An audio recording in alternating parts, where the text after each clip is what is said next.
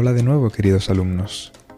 Em, llegados a este punto, me gustaría que tengamos una pequeña conversación, a pesar de ser unidireccional, ¿no? Pero, pero un momento para, hablar más relajadamente em, acerca de el buen y el mal uso de la tecnología educativa em, y no tanto de cómo hacer ese buen o mal uso, sino de entender un poco el, unos cuantos conceptos que giran alrededor de eso.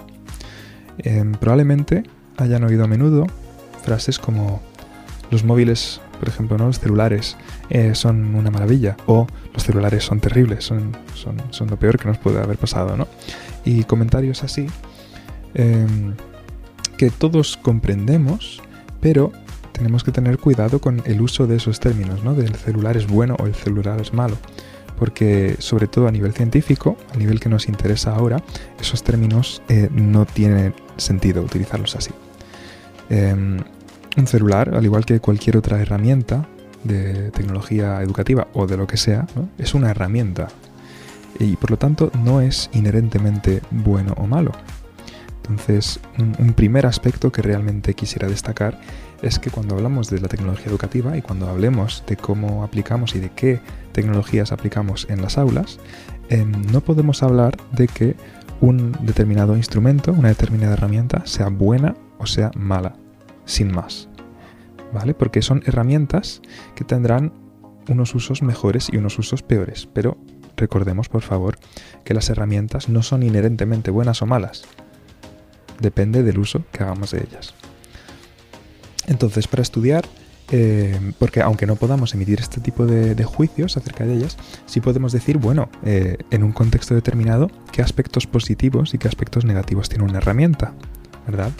Por ejemplo, em, imaginemos el caso de, de un martillo. Si cogemos un martillo y queremos utilizarlo para clavar clavos, podemos decir, bueno, pues un aspecto positivo del martillo es que tiene una cabeza bastante dura y pesada que nos permite golpear los clavos y clavarlos como a nosotros nos gusta, ¿no? Sí. Aspectos negativos, bueno, se podría decir que si fallas el clavo y te das en el dedo, pues te puedes hacer bastante daño, efectivamente. Pero ahora, si en vez de eso pensamos, bueno, y, y si en vez de usar el martillo para clavar clavos, lo usamos para escribir con un bolígrafo, ¿verdad? Pues con ese cambio de contexto podríamos decir, si, no hemos pensado en términos un poco científicos, podríamos decir, bueno, pues un martillo es una herramienta muy mala, en este caso, ¿verdad?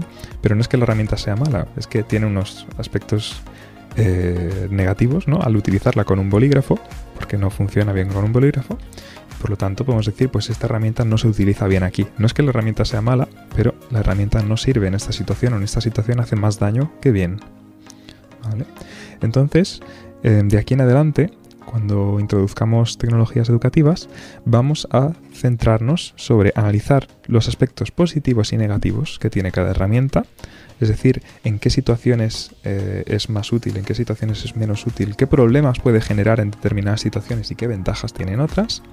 Y luego veremos, en función de eso, de esa información que tenemos, cómo podemos hacer un buen uso de cada herramienta. Es decir, sabiendo cómo funciona la herramienta, cómo podemos adaptarla al contexto y al uso adecuado para que sea lo más eficaz posible y para que los aspectos negativos que pueda tener tengan el menor impacto posible en lo que estamos haciendo.